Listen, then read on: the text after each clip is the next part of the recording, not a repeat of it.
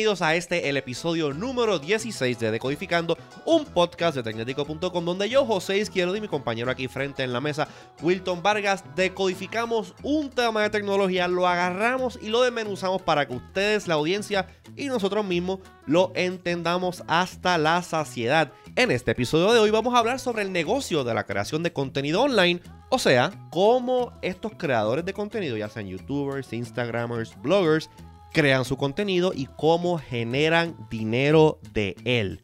Es bien importante mencionar que este episodio, el broadband o la conexión a internet, es provista por Aeronet. Para más información sobre los servicios de Aeronet, visita aeronetpr.com. Y así que vamos a escuchar ahora la primera parte del episodio número 16 de Decodificando.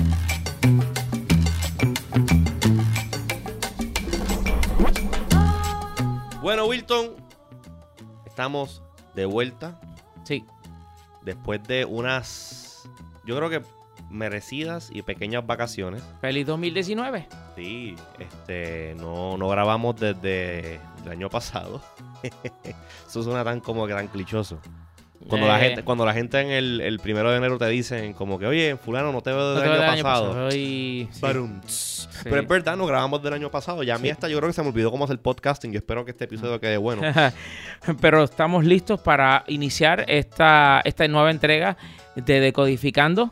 Eh, y, y, pues no, el 2016, el 2019, perdón, acaba de empezar. Hoy tenemos un episodio bien bueno, este, porque es importante que todo el mundo sepa cómo es que funciona el negocio de uno publicar contenido online. Déjame- La gente, la gente entra a los blogs, la gente eh, ve los videos en YouTube, la gente escucha los podcasts y se cree que automáticamente cuando tú publicas contenido online, tú te conviertes en millonario, te haces un magnate de las telecomunicaciones en línea Mm. y que, tú sabes, el dinero empieza a caer, a salir por los outlets de Ethernet de, lo- de las computadoras y cosas. Y Pero- eso no es así. Pero mira, la, la premisa con la cual quisiera, eh, por lo menos este, de mi parte, empezar es el hecho de que, pues, de- cuando vamos al supermercado, tenemos que pagar con dinero lo que vamos a comer. Cuando eh, tenemos que, cuando llega al final de mes y la electricidad, el agua, el teléfono, etcétera, hay que pagarlo, pues hay que pagarlo con dinero. Entonces, todo cuesta. Todo, realmente, todo, todo, todo tiene un, valor. Y yo creo que lo primero que hay que establecer es que el mundo, el ser humano y su funcionamiento dentro de una sociedad, no vivimos en la jungla donde con cocos tú los partes y con eso comes. Eh, eh, vivimos en una sociedad donde todo cuesta. El llegar a un sitio cuesta, eh, porque ya sea como sea, te va a costar. Y entonces, este, eh, aparte de eso, pues el pensar o, la- o tener la premisa de que eh, las cosas funcionan así como que de la nada y que no hay nada, un costo envuelto, Es erróneo. es algo que hay que ya Sí. eh, erradicar. Particularmente porque nosotros, Tecnético, lleva ya tanto tiempo en esto, llevamos para 17 años, sí. Que la realidad es que muy pocas personas, por lo menos aquí en Puerto Rico, pueden hablar de este tema y pueden dejar meridianamente claro cuál es la verdad en cuanto a eh, cómo es que funcionan tus websites favoritos, tus youtubers favoritos, eh, la gente que tú sigues en las redes sociales, eh, los websites, o sea, todo eso, porque la verdad detrás de que funcionen es que hay dinero envuelto y si no hay dinero envuelto, estos, estos, eh, estas publicaciones no pueden salir. Claro. Y no hay un solo modelo de negocio Exacto. para uno generar dinero creando contenido en línea. Hay varios exacto. modelos y dependiendo de, pues, qué es lo que tú hagas, qué tipo de contenido tú publiques, cómo lo publiques, dónde lo publiques, pues a lo mejor eh, eh, un modelo económico funciona mejor para ti, mm, funciona mejor que, que otro. Este, yo creo que debemos de empezar, right, como que di- a- diferenciando varios de los modelos, ¿no?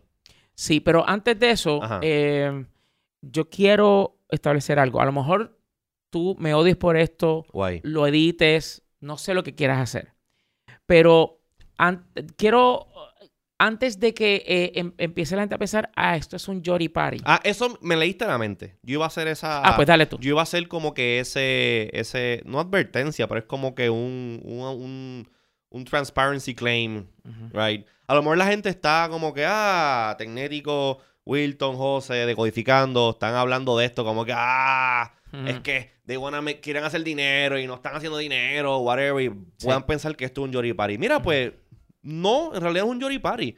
En realidad es que nosotros llevamos ya tanto tiempo haciendo esto. Llevamos tanto tiempo, eh, ¿cómo se dice? Creando contenido en línea. Llevamos tanto tiempo eh, trabajando con clientes directamente, trabajando con agencias de medios, eh, trabajando con business model basado en este online advertising, o sea, todo este tipo de cosas. Y no sé, decidimos como que, mira, esto es algo que no muchos, vamos a llamarle influencers o personas, bueno, influencers no, pues yo odio esa palabra. Esa palabra, esa palabra está eh, prohibida aquí en este podcast. Este, creadores de contenido, Sí. pues no hablan de eso, porque es, como, no sé, es un, es un tema, la, la economía, cómo tú te ganas tus habichuelas, es algo que mm, usualmente uno, no- uno no habla de eso. Mira, Y yo la gente, y la cosa es que la gente, pues, se toma esto for granted y muchas veces, este, asumen lo que no es y no Sí. entienden por qué uno, como creador de contenido, toma las decisiones que toma, ya sea decisiones basadas en dinero o decisiones basadas en el, en el, eh, en el tipo de publicación que tenemos, ¿no? Sí. La gente pues asume lo que no es y tú sabes, hace false claims y nada, y pues como que nosotros pues queremos ser transparentes y dar nuestra opinión de cómo funciona esto, eh, cómo nos afecta a nosotros, porque nosotros tenemos millones de historias de cómo esta, este, este modelo de negocio funciona. eh, y cómo a lo mejor esto pues, le puede funcionar o le puede servir de conocimiento a alguien, obviamente para entender a otros medios. Y si a lo mejor tú eres una persona que está creando un medio, pues, más pues, o menos eh, pues, debes conocer la debes verdad. conocer qué es lo que pasa en realidad para que cuando salgas a la calle no te des contra el muro tan duro. Exacto. Mira, eh, específicamente eh, para em, entrar de, de- de lleno ya en lo que son los diferentes modelos de negocio, al principio de todo esto, de toda esta revolución de la publicación de contenido en Internet, el- la premisa era anuncios en forma, eh, anuncios gráficos, o sea, anuncios que sean visuales, que se intercalen o se metan en la página que una persona O sea, banner ver, ads, banner ads. que son los famosos banner ads o este, los despliegues publicitarios. Sí, que eso viene existiendo desde básicamente cerca a el momento en que se crea el internet. No, no, Sí, no, bueno, no sí. cómo se crea el internet, pero, o sea, Ah, bueno, bien- claro. o sea, De- del internet comercial. Eso, Exacto. eso lo, inves- lo inventó CINET. O sea, CINET solo fueron los que entraron de lleno en esto. Y entonces, a medida que ha pasado el tiempo, los banners Ujú. en páginas de internet se han convertido como los como cuando se instala un semáforo nuevo en una intersección. Ajá. Si tú te fijas, cada vez que hay un que instalan un nuevo semáforo donde no lo había antes, no lo ponen a funcionar inmediatamente. Lo ponen a flashar así con la Exacto. bombilla. Y lo dejan por un tiempo, a veces un mes, dos meses. ¿Sabes por qué? Para que la gente se vaya acostumbrando que ahí hay algo. Sí, porque si tú lo pones a funcionar inmediatamente, la gente lo va a ignorar Claro. porque eso no estaba ahí. Y Claro. entonces este, lo ponen de esa forma para que la gente se vaya acostumbrando. Ah, mira, hay algo nuevo ahí. Y entonces después, cuando lo pongan a funcionar de verdad, pues lo obedezcan. En el caso de los banner ads, es, es al revés. La gente se cansa de que hay algo ahí que lo empieza a ignorar. Sí. Y tu mente entra a una página de internet y va directamente a lo que está buscando. Y todo lo que no sea eso, lo ignora. Creo que eso se le llama eh, banner blindness o ad bl- online ad blindness. Correcto, tú te ciegas Sí. A la presencia de, ese, de esa ejecución Y publicitaria. te digo algo, es, es real, es real. Sí. A lo mejor la gente que está escuchando dice, dice como que, pero ¿cómo va a ser si lo estoy viendo ahí en la pantalla? No, mira, si yo veo los ads, pues mira, les digo que en mi caso no. En mi caso es real. Yo... eh, No, el que, el que te, perdona, perdona. El que te diga que, que, que ve anuncios y todo eso, de verdad te Eh, está está mintiendo. mintiendo. Porque es que to- es- eh, ya es, ya una es, cosa que uno se acostumbra. sí, o sea, ya es parte de la experiencia en la A internet. mí me pasó, me pasó hace como dos años atrás que me Mm. contrata una agencia de publicidad para que le creara unos, unos banner ads para un cliente. Eh, Y pues me dio unas especificaciones, etcétera, etcétera. Y yo, ah, pues qué bien. Y yo dije en mi, dije en mi mente, caramba, de- déjame, déjame entrar a varios websites y actually, activamente buscar dónde están los ads. Para como que familiarizar un poquito más con la, con la cosa, porque literalmente yo no recordaba ninguna ejecución de un online ad que yo dijese, ah, mira, o sea, yo tuve que entrar a Tecnético, tuve que entrar a montones de diferentes páginas, como que a buscar específicamente dónde estaban los ads, qué es lo que estaban haciendo, cómo estaban diseñando los ads, porque honestamente, o sea, yo ten- tengo esas, esas, este, como le ponen a los caballos, las gringolas esas Las gringolas, sí, sí. yo sí. no veía los ads. no Eh. los veía. Y yo no tengo, bueno, ahora después, después yo puse un ad blocker, toda la cuestión. Este, que by the way, bueno, eso hablamos, hablamos de dos ad blockers ahorita. Este, pero sí, o sea, no, no, no los veía. Exacto. So, entonces está esa parte de que el- el- los usuarios de, de- de Internet, los que visitan las páginas, ha llegado la cosa a un punto en el cual simplemente no se ven los anuncios. Segundo, está eh, lo que se paga por los anuncios. Antes, al principio de toda esta, eh, eh, del Internet, ese tipo de anuncios pagaba muy bien Sí. por medio, inicialmente, por lo que se, cono- se conoce como CPM, que es Ujú. click per mil o click El- el costo por cada mi- millar. por, por millar o por cada Sí. mil vistas que se den. Después de eso pasó a cost per click, que es el costo, cuánto te, le van a pagar ese medio porque la gente haga clic en ese anuncio. anuncio. Pues eh, durante el primero, que es CPM, ha ido este, eh, su- eh, sostenidamente bajando el- la cantidad de dinero que se le paga al medio por mil, por cada mil eh, reproducciones de, esa, de ese anuncio en forma de banner. Claro, porque no hay un engagement. O sea, el, el- la impresión de una página es como, por ejemplo, si tú entras a la página de Tecnético, en la parte de arriba nosotros tenemos unos, unos ads, right? So, si estamos basándonos en el modelo de CPM, pues la página carga, carga el anuncio, pero. Y Sí. eso cuenta como un hit para el CPM, para la estadística, pero no necesariamente tú lo viste. Y el advertiser lo que quiere es que tú lo veas. Claro, que eso conduzca a algún tipo de con- acción. Ajá, que haga una- un tipo de una conversión. Entonces, pues, genera dinero. Por eso es que en esta, en, en, en la, yo te diría que en el mundo de advertising moderno, para esto de los ads, pues el- le es mucho más efectivo al cliente. O sea, cuando digo cliente, pues el que... El anunciante. brand, el brand, el costo por clic, porque ahí ya tú, ya tú sabes que la persona entró a la página, actually vio el anuncio y cliqueó para más información o para lo que sea que sea el call to action. Exacto, funciona. Entonces, pues ahí, en ese caso, pues asumiendo que Tecnético es el que tiene el modelo de, de CP CPC, es que se llama, ¿verdad? CPC. Ujú. CPC, sí. Pues ahí nosotros cobramos. Exacto. Entonces, el asunto es que el CPM prácticamente ha muerto. Tú tienes Sí. que tener un tráfico Ridículo. increíblemente de alto para que el, el- el- el modelo de negocio CPM funcione para un medio online. So, entonces, estamos hablando que generalmente esto, el, el costo del CPM y el costo del CPC son centavos por clic y centavos por view. fracciones de centavos. Fracciones de centavos. Fracciones claro. de centavos. Ya no son centavos por clic ni centavos por millar, es a fracciones de centavos. Exacto. Así que si ustedes imaginan fracciones, no fracciones, eh, fracciones de un centavo. O sea, eso es punto cero cero cero cero bicicleta. Exacto. O sea, Sí. imagínense usted, ustedes, ¿cuántos views tiene que tener una página de internet eh, basándose en el modelo de- del CPM o el CPC para poder generar un ingreso que tú digas, caramba, esto me da para pagar la, pagar la compra del supermercado? Ujú. Right? Sí. Estamos hablando que son millones y millones y millones y millones de views para tú poder decir, caramba, mi website es sustentable, sustentado eh, como self-sustained basado en el modelo de advertising de banners. Exacto. Y entonces, la realidad es que el, el costo por clic, el costo por millar, realmente no sirven.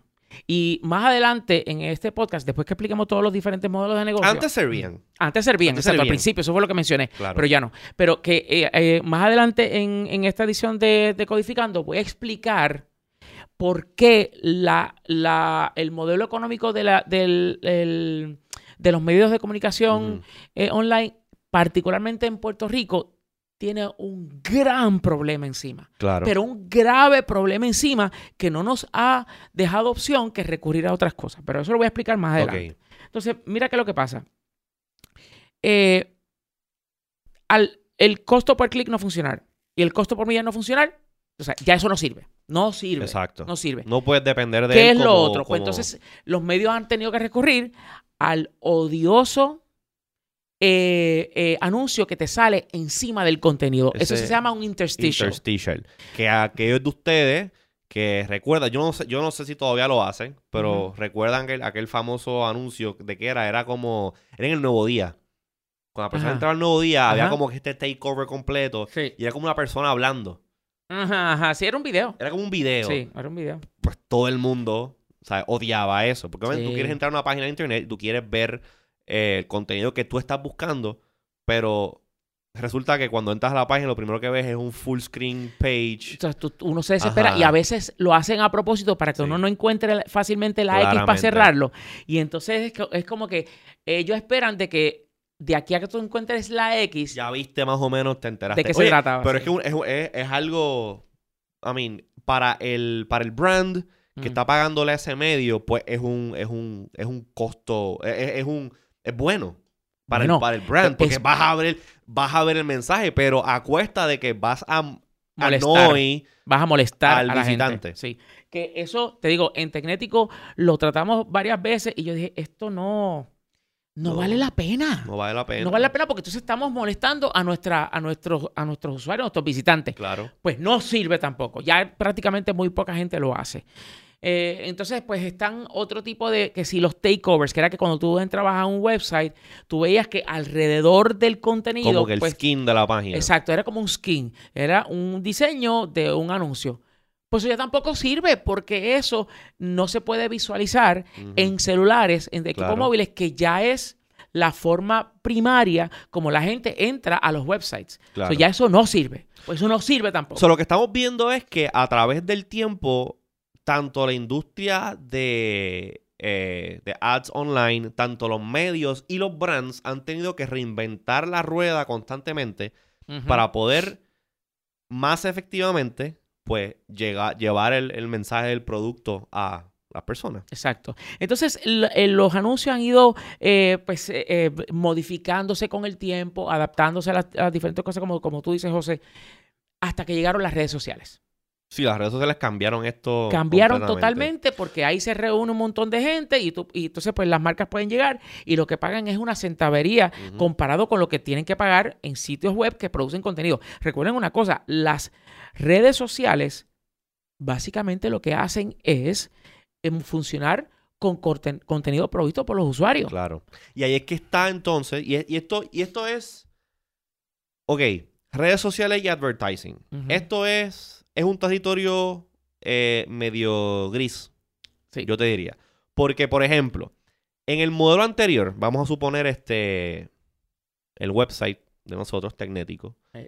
pues nosotros cuando eh, abrimos espacios para ads, para anuncios, Sí. pues cuando la gente entra y uno llega a cierta cantidad de, de- de views y eso, pues nosotros cobramos de ese dinero.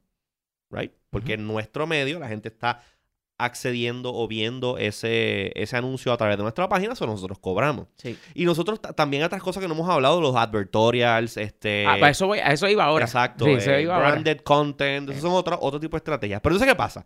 Cuando llega esta cuestión de los, las redes sociales, yo que soy este, qué sé yo, pan pepín, yo quiero vender, yo quiero vender el pan a la gente en Twitter. Yo, Tecnético está en Twitter. Y Sí. Tecnético pone cosas eh, constantemente en Twitter, en redes sociales. Y la gente está suscrita a Tecnético, la cuestión. Pero Pan Pepín no le paga a Tecnético para que Tecnético eh, eh, ponga los ads. Eso, eso sí es otro modelo. Eso sí es otro modelo. Es un modelo ya como que más directo entre el, entre el, el brand y el Twitter el- o el, el, que crea el contenido en Twitter, ¿no? Pero muchas veces estos ads automatizados, quien se lleva todo el bizcocho es Twitter, en el caso de que sea Twitter, y Facebook en el caso de que sea Facebook. Entonces, pues, ¿qué pasa? Ahí tú estás publicando contenido a todo lo que da y la gente está viendo eh, anuncios en tus páginas, en tus redes sociales, en tu, tanto en, en tu timeline de, de- de- Facebook como en Twitter o en el medio que sea. Pero tú, mira, estás cobrando, mira, cero. Cero. Cero. So, están usando tu contenido para poner ads y ahí nosotros no hacemos ni un centavo de eso. Sí. Entonces, eh, pues llegan las redes sociales, llega esta promesa, ¿no? De, de que pues en un solo sitio hay un montón de gente. Ya hoy en día, pues por ejemplo, Facebook tiene 2 mil millones de usuarios. Sí. Entonces los medios de comunicación empiezan a ver, ok, ¿y ahora qué hacemos? Y entonces empiezan los advertorials, que son, y en Tecnético lo hemos hecho, Sí. que son este contenido que se publica y que es- eh, está eh, provisto, es provisto por una marca. Y entonces luce como si fuese un post regular, una publicación regular, pero el medio de comunicación está obligado, si no se quiere meter en problemas, está obligado a indicar de alguna forma u otra de que esto es un anuncio pagado, esto es un anuncio, punto. Exacto. Aunque luzca como un artículo o un post o lo que sea, es un anuncio. Pues eso lo tienen que indicar. Entonces, So, los básicamente medios- eso, eso- eso vendría siendo como si Pan Pepín viene a la tía donde Wilton y te dice, oye Wilton, eh, te voy a pagar tanta cantidad de dinero porque tú me escribas un artículo en tu página, me tomes un par de fotos y me hagas un video sobre este nuevo pan que yo tengo, que la bolsa donde se pone el pan tiene un circuito integrado que te dice si el pan está fresco o no. Entonces nosotros creamos ese contenido. Es un contenido custom made para una marca. Exacto. Y yo voy, exacto. escribo el, escribo el artículo, voy y tomo las fotos, voy a hacer un video reportaje y todo eso lo monto en la página. Y eso es lo que sea un public reportaje, un advertorial. eh, hay diferentes nombres que otros, este, otras personas le dan. Hay gente que le dice como que show- product showcase. Hay diferentes maneras. Exacto. Entonces, a medida que las redes sociales van eh, tomando más auge, más pro- proliferación y los, eh, los publishers, o sea, la, la gente que publica contenido en internet, como por ejemplo nosotros, eh, les seguimos, eh, seguimos recurriendo a los advertorials, ese tipo de, de- de formas de publicidad, viene la explosión del video. Sí. Viene la explosión de el móvil, todo el mundo se ajusta para, para móvil, un montón de medios empiezan a sacar apps y formas de, a través de ese app, pues, la palabra mágica, monetizar. Hacer que se genere dinero por medio del acceso a un medio de comunicación online a través de una, de una aplicación. Pero entonces viene la explosión del vídeo y la explosión del vídeo dentro de las redes sociales. Entonces, Facebook, ve- viendo que bien le ha ido a YouTube durante todo este tiempo, en cuanto a usuarios, dice, espérate, nosotros tenemos que sacar una estrategia de video. Y convence a un montón de medios de comunicación de que, mira, lo que va a funcionar es el video, olvídate de lo demás, olvídate de sitios web, olvídate de esto, olvídate del otro, lo que tienes es video, porque mira aquí estas estadísticas que dicen esto y esto y esto, y Que by the way, esas estadísticas estaban infladas. Espérate, pero no, no Ah, digas todavía ah, bueno, estoy bueno, creando aquí la cuestión. ¿A dónde nos ha llegado esto? Entonces, eh, le presentan estadísticas que convencen a CNN, a BuzzFeed, a Huffington Post, a to- todos, Todos los los, medios. los creadores grandes. Todos los creadores grandes dicen, no, no, no. Pues entonces empiezan a contratar gente, crean departamentos para crear video nada más. Eh, eh, también eso está Vox, o sea, un montón de Sí. medios. Y, y crean departamentos, contratan gente única y exclusivamente para desarrollar vídeo. Y por eso es que de repente vemos que todo el mundo está publicando video. Todo el mundo. Sí. Todo el mundo, todo el mundo en video. ¿Qué pasa? Que los advertorials empezaron a decaer porque las mismas, los mismos medios de comunicación abusaron de eso Claro. y trataron muchas veces de meter gato por liebre, en el cual no eh, desglosaban, no desglosaban, no, no este, eh, notificaban correctamente de que eso eran anuncios. Anuncio pagado. Y entonces pues la gente se empezó a dar cuenta y empezó a, pues, este... O sea, a eh, crear, no- a crear mal nombre. Exacto, a crear más nombre. Entonces, luego de esto, y recuerda que tú me, que me estás escuchando, ya los anuncios, los banners, ya se determinó que eso no sirve.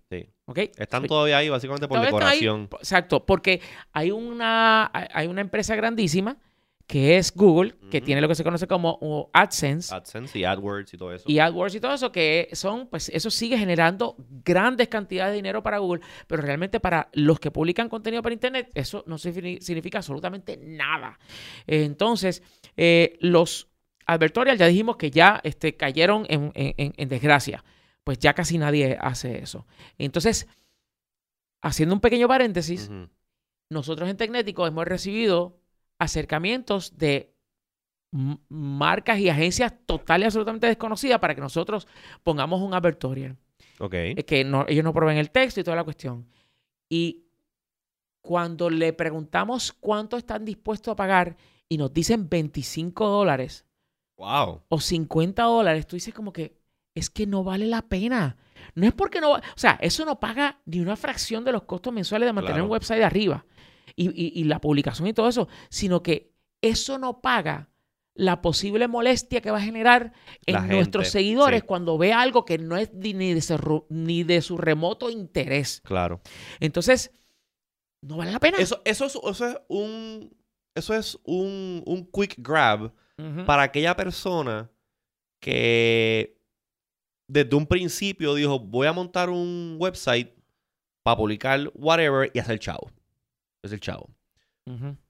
Nosotros, pues, estamos en esto, pues sí, porque queremos vivir de esto y nos gusta y eso, pero a nosotros nos gusta hacer las cosas bien. Y a nosotros eh, nos preocupa mucho eh, la opinión de nuestra audiencia y qué es, lo que nos- qué es lo que nuestra audiencia espera de nosotros. Y esa transparencia eh, y orgullo que nos da a nosotros, pues, crear contenido original. Sí. O sea, cuando viene un brand y me dice, te voy a dar 50 dólares para que tú básicamente le des copy-paste a esto. Pues eso que nunca es básicamente... copy-paste, hay que uno tiene que meterse ahí a, a editar y ver si no hay algo ahí que tú sabes. Pues eso es como un insulto para nosotros. Un, un insulto para nosotros. Si tú no le vas a decir a, a, a- a nadie, mira, tu trabajo vale esto. O sea, nadie le puede poner eh, precio al trabajo del otro. Y eso es lo que estaba pasando con los medios de comunicación Claro. de online. Pues mira, José, eh, el asunto aquí entonces está en que estamos en esta situación, todavía no, no- no hemos terminado. Eh, estamos en esta situación donde se le, le con- convencen a los, a los grandes pu- eh, medios de que publican en Internet de que tienen que hacer el pivot a A video, video. el cambio, el, el cambiar de, de dirección a video. Y empiezan a producir. Y eso ha movido, te digo, te digo una cosa, eso del de el crear más contenido en video tiene obviamente sus este su su sus hurdles, como que su Eh, Sus tropiezos. sus tropiezos su- y tiene sus este sus challenges. Ajá, sus retos. Porque obviamente eh, cuando tú vas a hacer un un un o tú vas a escribir un artículo, pues it's it's just words, right? Y tú las palabras las trabajas y el estilo de escribir y eso. Y tú lo escribes, chévere. Bueno, a según, porque tú puedes simplemente, Ah, bueno. tra- eh, este, eh, ¿cómo se llama? Transcribir lo que publicaron en otro lado o de un comunicado de prensa claro. eh, y, y ya está. O tú puedes hacer lo que nosotros siempre hemos tratado de hacer en Tecnético, que no es simplemente publicar un comunicado de prensa y ya está, o Es hacer copy-paste, sino que es darle El eso mismo. spin y el, y el toque que nos, eh, que nos, nos, nos separa del resto de los con- de creadores de contenido de tecnología en español, que es básicamente como que, mira, pues, anunciaron esto, pero ¿por qué esto es importante? Ujú. ¿Por qué esto a ti te, a- cómo esto a ti te afecta? ¿Cómo tú le puedes sacar ¿Por provecho? qué te debe importar? ¿Por qué te debe importar? Y el trasfondo, porque el trasfondo es lo que te ayuda a entender el por qué esto está pasando. Exactamente. Si tú no sabes por qué pasan las cosas, pues cuando te hable de esa cosa, tú vas a decir, pero, pero ¿y dónde salió esto? So, la realidad es que nosotros hemos tratado de, de esforzarnos en ese caso y, y la realidad es que cuando al final del día, ¿cuánto tiempo yo invertí en esto? ¿Cuánto tiempo yo invertí en hacer eh, la investigación Un montón de tiempo. para este, eh, eh, poner esa información adicional a lo que se está anunciando. Eh, ¿Cuánto eh, me, me tardo en hacer los links, en conseguir las ilustraciones para que tú puedas ver, Ver de lo que se lo está que- hablando? Si hay video, ¿cómo entonces puedes entonces, buscarlo? Que muchas veces, oye, los mismos fabricantes, manufactureros, compañías, no nos hacen el trabajo fácil para algo que ellos están, mismos están anunciando y que se benefician. Yo he tenido comunicación, no voy a decir la compañía, pero yo he tenido la, eh, la- la oportunidad, eh, o, o mejor dicho, he tenido que decirle a una compañía, ¿sabes qué? Yo necesito que tú me ayudes a yo poder ayudarte. Esas imágenes que tú me enviaste junto con el, con el comunicado de prensa son del tamaño de una postal. Sí. Y eso, si yo la agrando, Se que necesito horrible. agrandarlo, se va a ver horrible. Sí. Entonces, para buscar la- eh, dónde están esas imágenes publicadas en alta resolución para poder mostrarla bien, Es un dolor de cabeza. es un dolor de cabeza porque no lo hacen fácil. Claro. Y esto es para un artículo en el website. Eh, un artículo. un exacto. artículo en el website. Exacto. Este. Y estamos hablando de que estamos moviéndonos a, vide- moviéndonos a video. ¿Qué es? Que hacer un video, damas y caballeros, les digo, no es fácil. No. Es fácil. Hacer un video, pero espérate, un video bien, Bien hecho. claro está. bien bien hecho con buen eh, buena calidad Que tú quieras verlo. con buena producción buena Sí. calidad Exacto, que tú quieras porque verlo. cualquiera por ahí agarra un teléfono celular prende el selfie camera dice dos o tres sandeces le da upload a donde sea que vea el upload y ahí lo dejó Sí. pero a nosotros a nosotros nos gusta hacer las cosas tú sabes mm, hacerlas presentables y obviamente tú crear un video de alta calidad pues requiere, ah, pues, ¿qué es lo que voy a decir? ¿Cómo lo voy a decir? ¿Lo escribo, lo hago ad lib o lo escribo en un libreto y lo leo lo digo, whatever? Después tengo que editar, tengo que meterle, la, meterle este, lo que se llama el B-roll, que es, si estoy hablando de un avión que vuela al revés, pues tengo que poner el video del avión que vuela al revés. Exacto. Si no hay video, tengo que buscar una foto y animarla, hacer algo para que, ¿me sí, entiendes? para que te entretenga, porque realmente Exacto. el video, esa es su, su misión Ponerle principal. título, editar eso, después darle export y subirlo a donde va. O sea, eh, no es Sí. no es algo que. O sea, eh, no es un AI que lo hace por ti. Y para exhibit. Bueno, aunque yo sé de gente que hacía, Ah, bueno. hacía videos, apretaba tres botones y un sistema generaba los videos. Ah, sí, me ¿Te acuerdo de acuerdas eso. de aquello? Sí. Ajá. Pero eh, en- eh, como, como ejemplo de lo que José está hablando, puedo mencionar eh, cosas que Tecnético ha hecho y que la ha hecho José. Por ejemplo, el unboxing de las Spectacles. Oye, sí. Oye, y- De y esto- Snapchat. y esto es algo que. Es eh, un ejemplo, ese es un ejemplo. sí, sí, sí. Otro ejemplo, cuando hicimos la parodia de, eh, lo- de los colores de mi tierra, del anuncio del anuncio Apple del i- 5, del, a- al del iPhone 5C. 5, sí, sí. Ese es otro. Cuando hemos editado eh, eh, eh, videos de, de- de reportajes de los eventos que hemos ido. sí. Aquel video que, que- que nunca se me olvida, eh, se me olvida, yo te tenía a ti una foto de tú en eh, sentado en un mueble, en una laptop, en Nueva York, en un evento de Google, editando ahí mismo Sí. para que el video se haga lo más rápido posible. O sea, es- esto es trabajo, gente. sí. Al principio, y mira para que, para que me entiendan, al principio lucía como una cosa bien divertida porque en ese momento todo era nuevo, Nuevo. todo era, este, vamos a hacerlo realidad. Esto es una idea que nunca se había hecho antes, vamos a hacerlo realidad. Y, y entonces es donde entra algo tan básico del ser humano como es la adrenalina que impulsa la creatividad y hace que esas cosas sucedan. Digo, Pero- porque let's just do it. Esto está nítido, está brutal, vamos a hacerlo. El síndrome Nike. Exacto, Let's just, just, do it. just do it. Pero entonces, a medida que va pasando el tiempo y el, el ser humano entra en este patrón repetitivo de que tengo que volver a hacer esto y tengo que volver a hacer esto, llega el cansancio. Claro. Llega el momento en el cual tú dices, wow, ahora es que me doy cuenta el trabajo que esto da. Sí. Por ejemplo, salió un artículo esta semana donde los principales youtubers sí. están frustrados. El burnout. Eso mismo te iba a decir. Porque están cansados de hacer lo mismo, porque ya se le está agotando la creatividad, porque el hacer esto todos los días, es, esa- el, el trabajar en este tipo de cosas es brutal. Nas Daily Ajá. ya dijo que no va a publicar di- eh, Wow. eh, eh, videos diarios, eh, que, que es uno de los youtubers más famosos, que no tiene que ver con tecnología, que vino a Puerto Rico y todo por el huracán. Y la realidad es que él dijo, ya yo no puedo publicar videos diarios. Es demasiado. es- es- es un burnout increíble. Y esto que está hablando Wilton, hace re- recientemente este vlogger o youtuber famoso, Casey Neistat, estoy seguro que ustedes lo tienen que haber escuchado, sí. hizo un video de esto mismo, como que, what is a YouTuber burnout? ¿sabes? Y básicamente Eh. explica eso mismo, que uno eh, está en el hustle todo el tiempo ahí, crea video, Eh. crea video, crea video, uno llega a unos números, uno llega a cierta fama, uno llega eh, a, a- a sentirse... se alcanza un logro. es un grande, logro, sí. uno se siente este, hecho, ¿no? Porque Sí. uno ha logrado, pues, qué sé yo, mantener el canal, subir audiencia, en que el caso de muchos youtubers, ganar buen dinero. Pero llega un momento que es extenuante. Y lo digo yo también por mi experiencia. Yo traté, bueno, traté, yo dije, traté un experimento para el 2016, a que ustedes no saben. Yo dije, voy a hacer, voy a hacer vlogs, voy a meterme a youtuber. Y empecé a hacer este, toda la semana este video. Y hacía videos de todo. Yo me iba a comer un sándwich, hacía un video. Me iba de vacaciones, hacía un video. Me iba para la playa con las amistades, hacía un video. Oye, y esto no era agarro la GoPro, le doy record y todo lo que yo grabo durante el día, clip, clip, clip, clip, clip, upload. No, no, no, no, no. Esto es una producción de que yo me sentaba, ponía música, cortaba las escenas acorde con la música, este, ponía la cámara en un lado, me iba a caminar, o sea, es una producción. No me tardaba Sí. horas. ¿Y qué tú le contestas a una persona que dice, pero es que tú no lo tienes que hacer tan complicado? Y ahí es que está el problema. Y aquí es que viene otra, otra, otra ramificación de esto.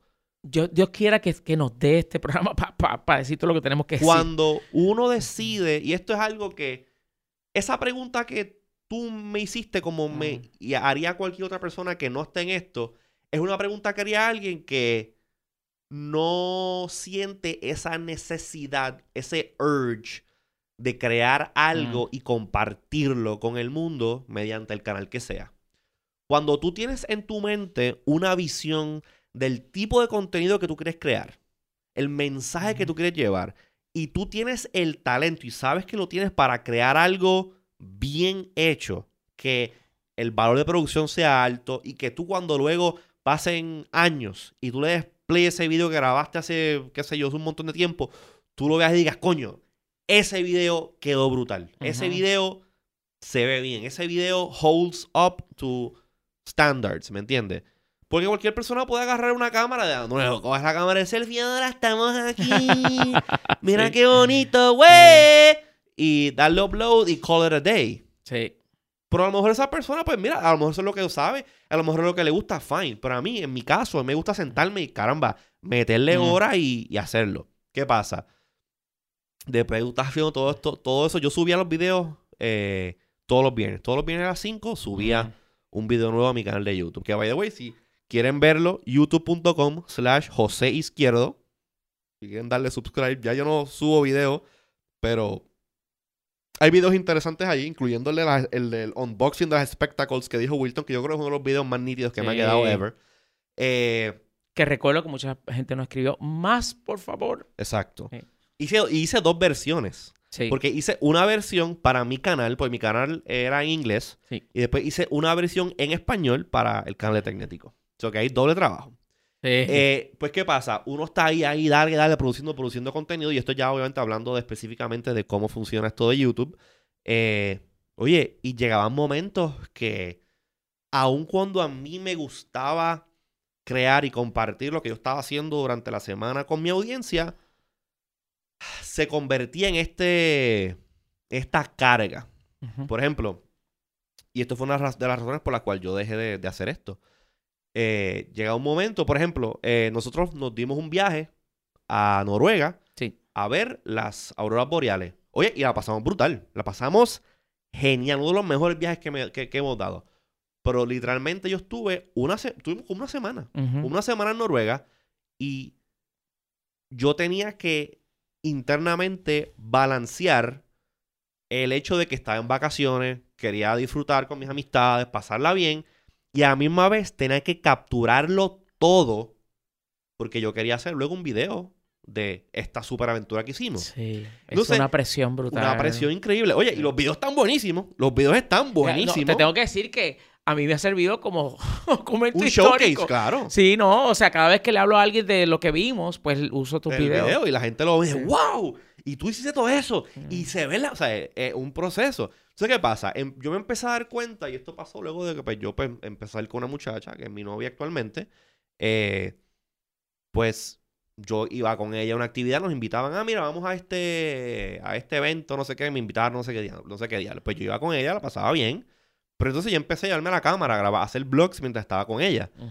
Y yo me estaba dando cuenta como que, caramba, esto está nítido, pero yo quiero disfrutar esto con mi pareja y enfocarme en lo que está pasando en el momento y no, y no en cómo capturar lo que está pasando. Sí.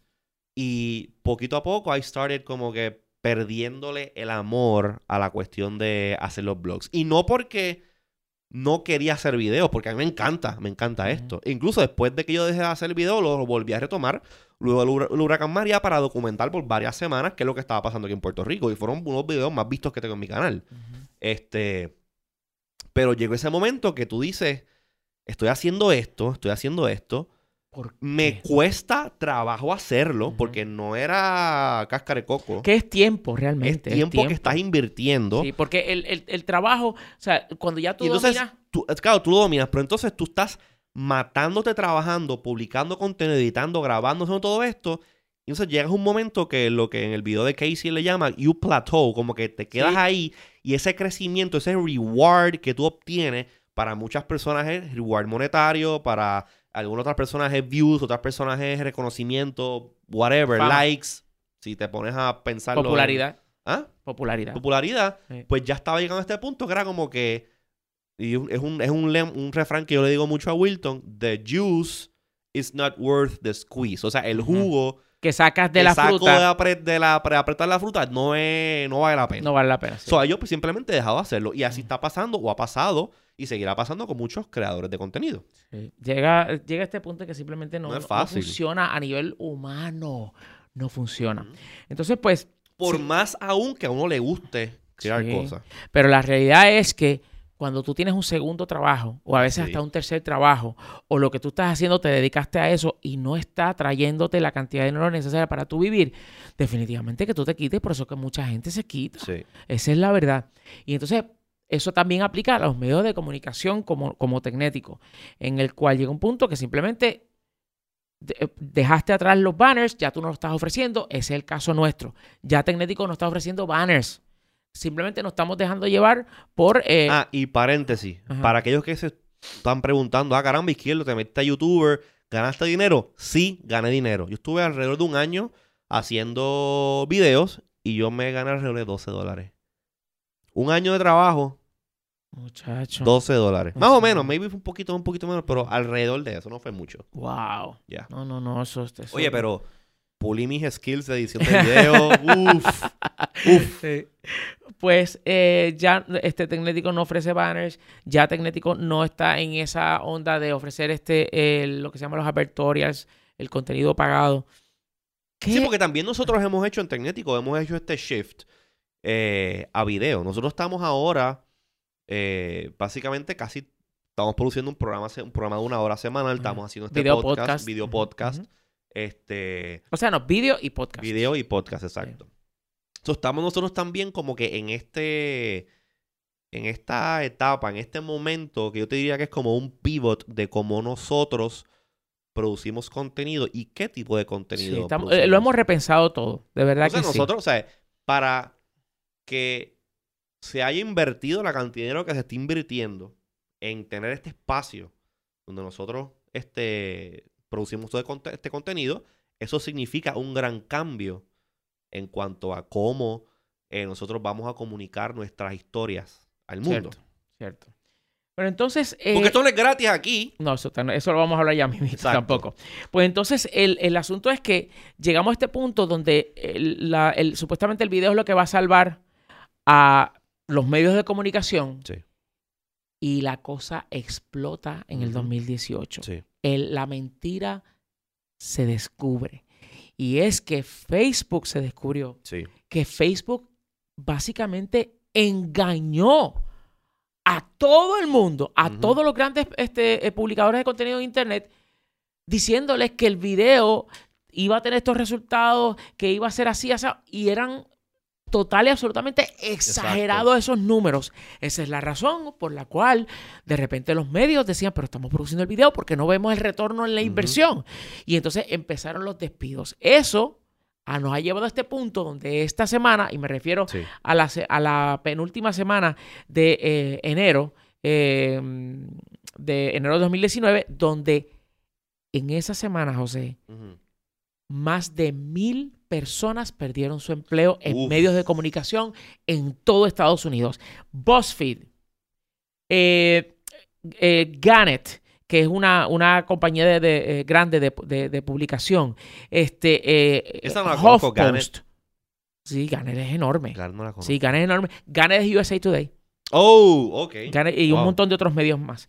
Este, eh, Verizon, que tiene la división de, ver- de- de- de medios que compró a Huffington Post, a Sí. Yahoo y a AOL, pues también votaron 7% de su fuerza laboral.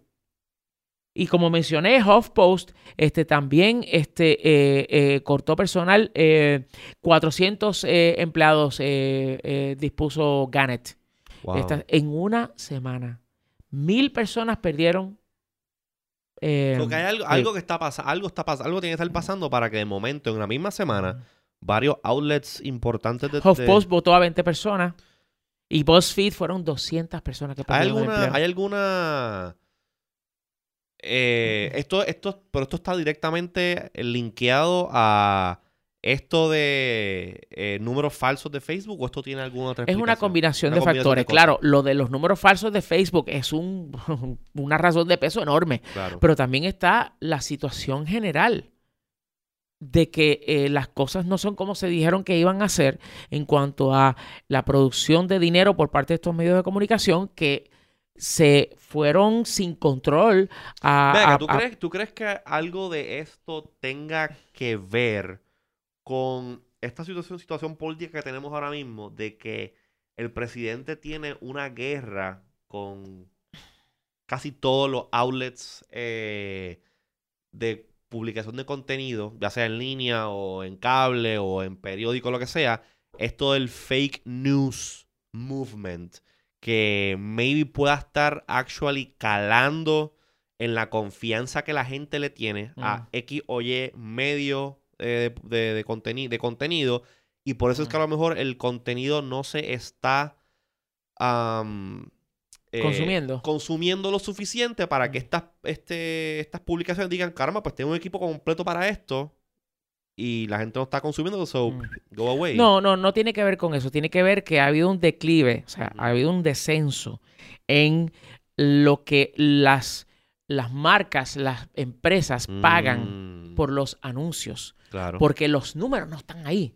claro. Entonces las marcas dicen, no, no, tú no puedes seguir cobrando lo que me estabas cobrando hace dos Pero años. oye, también ahora tenemos, hay otra, hay otra, hay otra cosa.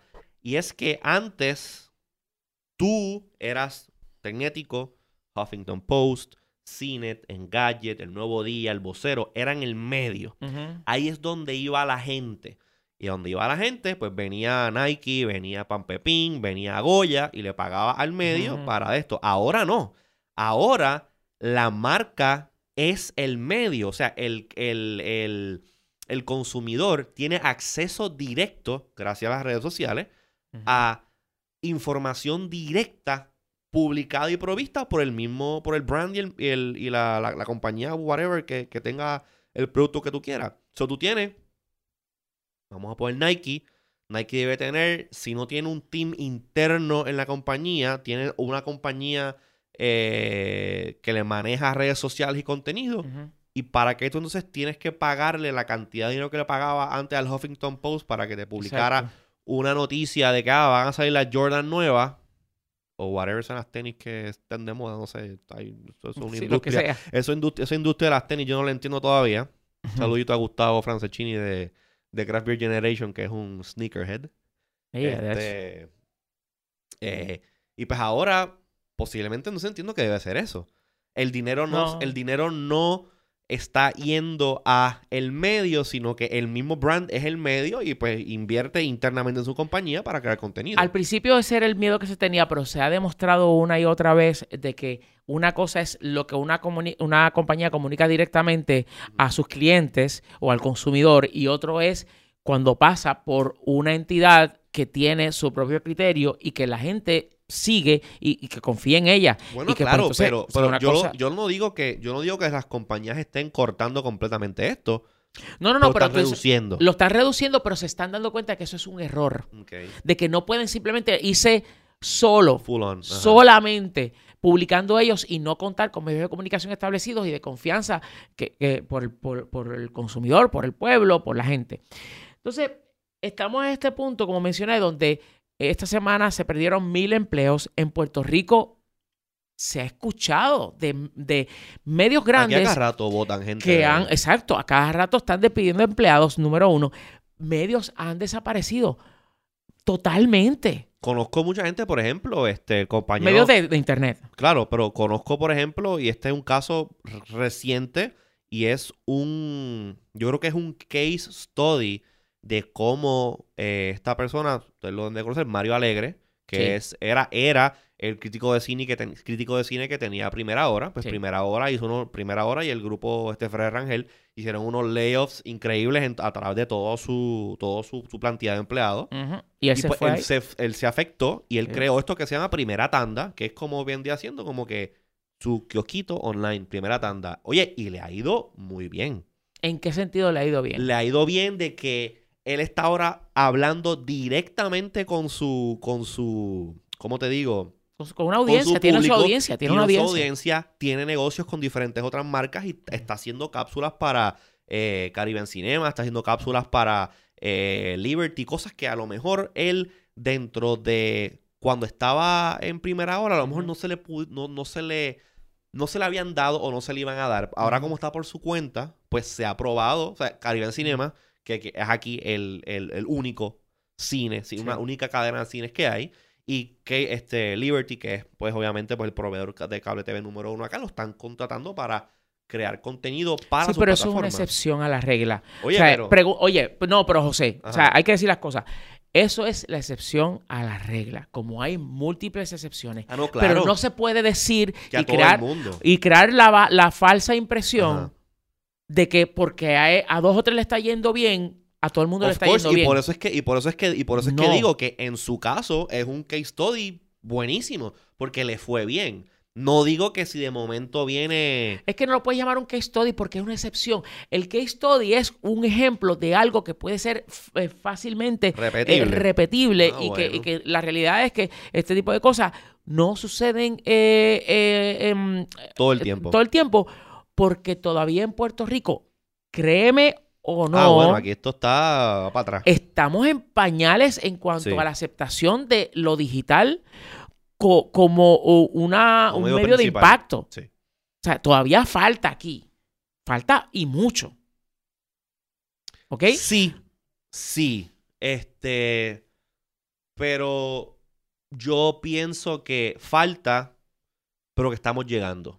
Estamos Bueno, llegando. yo no estoy diciendo que estamos detenidos. Porque cuando tú, tienes, cuando tú tienes, por ejemplo, este, y esto a lo mejor es, again, preaching to the choir, whatever, cuando tú tienes, por ejemplo, un gobernador que se comunica todo el tiempo vía Twitter, igual que el presidente, pues oye, hay un shift en la política, en la, cuando digo política, no política tradicional, sino en la política o en la manera en que el pueblo se comunica. Todo el mundo está en Facebook, todo el mundo está en las redes sociales aquí. Tú sabes, sí hay, una- hay, un, hay pockets de personas que están casi en el siglo XVIII todavía que dependen de que el periódico se lo llevan a su casa a caballo o whatever, pero Diablo. lo hay. Sí, sí. Pero yo te diría que una gran mayoría está conectado y está accesando y accediendo a contenido en línea. Que todavía culturalmente, pues cuando tú le vas, cuando tú vas a un, y esto lo sabemos, cuando tú vas a una agencia de publicidad, una agencia de medios, y tú lo que le haces es un pitch completamente digital, como que, ah, pero es que el nuevo día me ofrece esto, ta, ta, ta. ¿Sabes?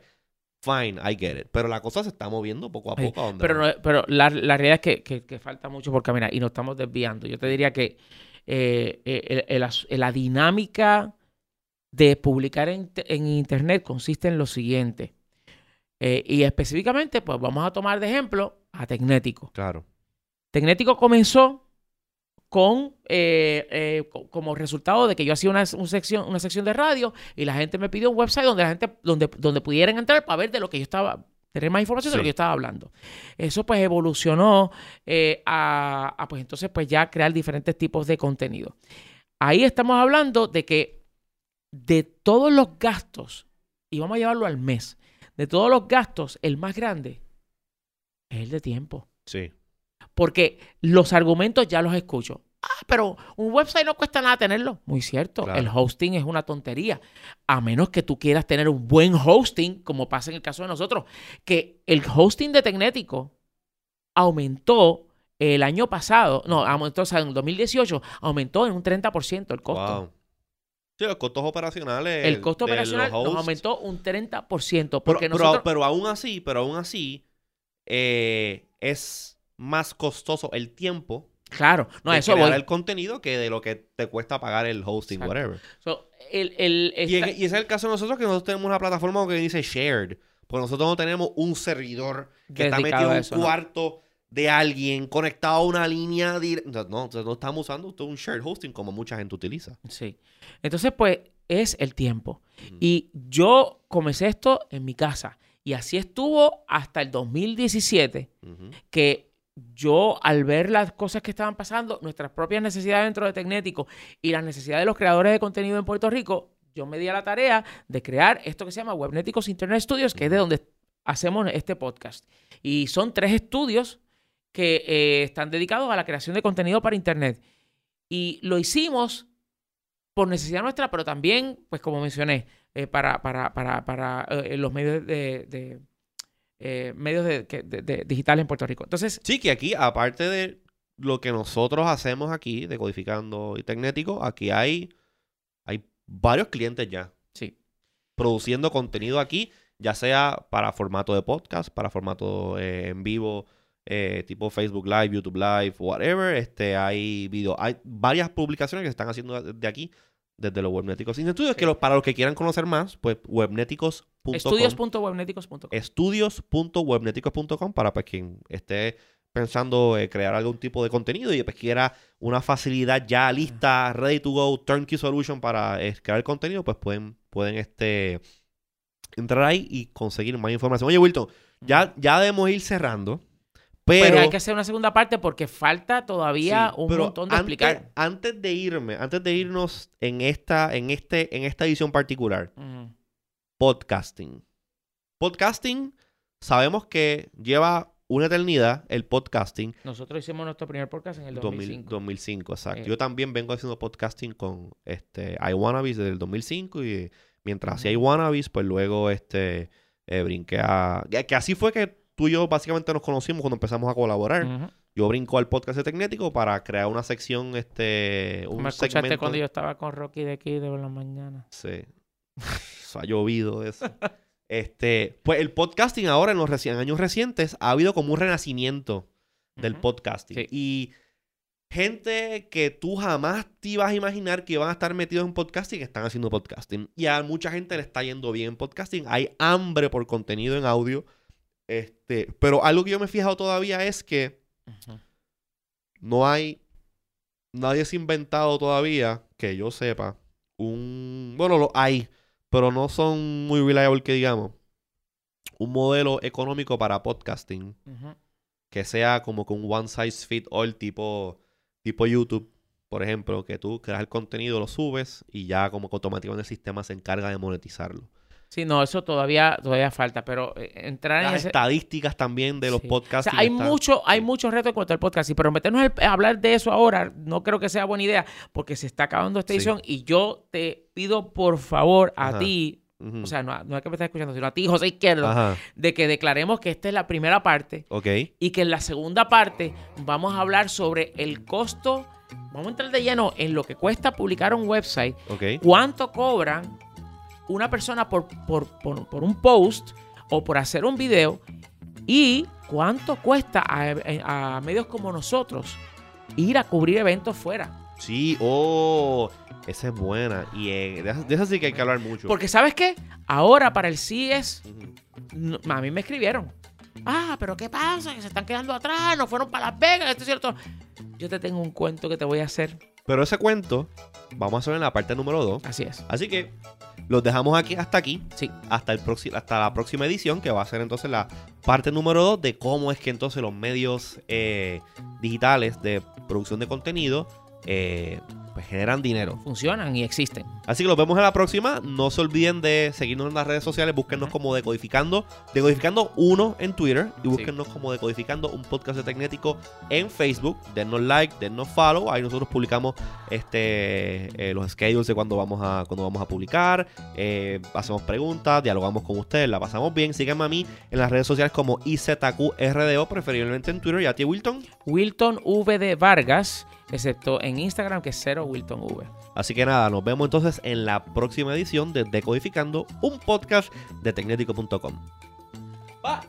aquí se puede hacer un bye. Bueno, entonces nos vemos Claro. ahorita.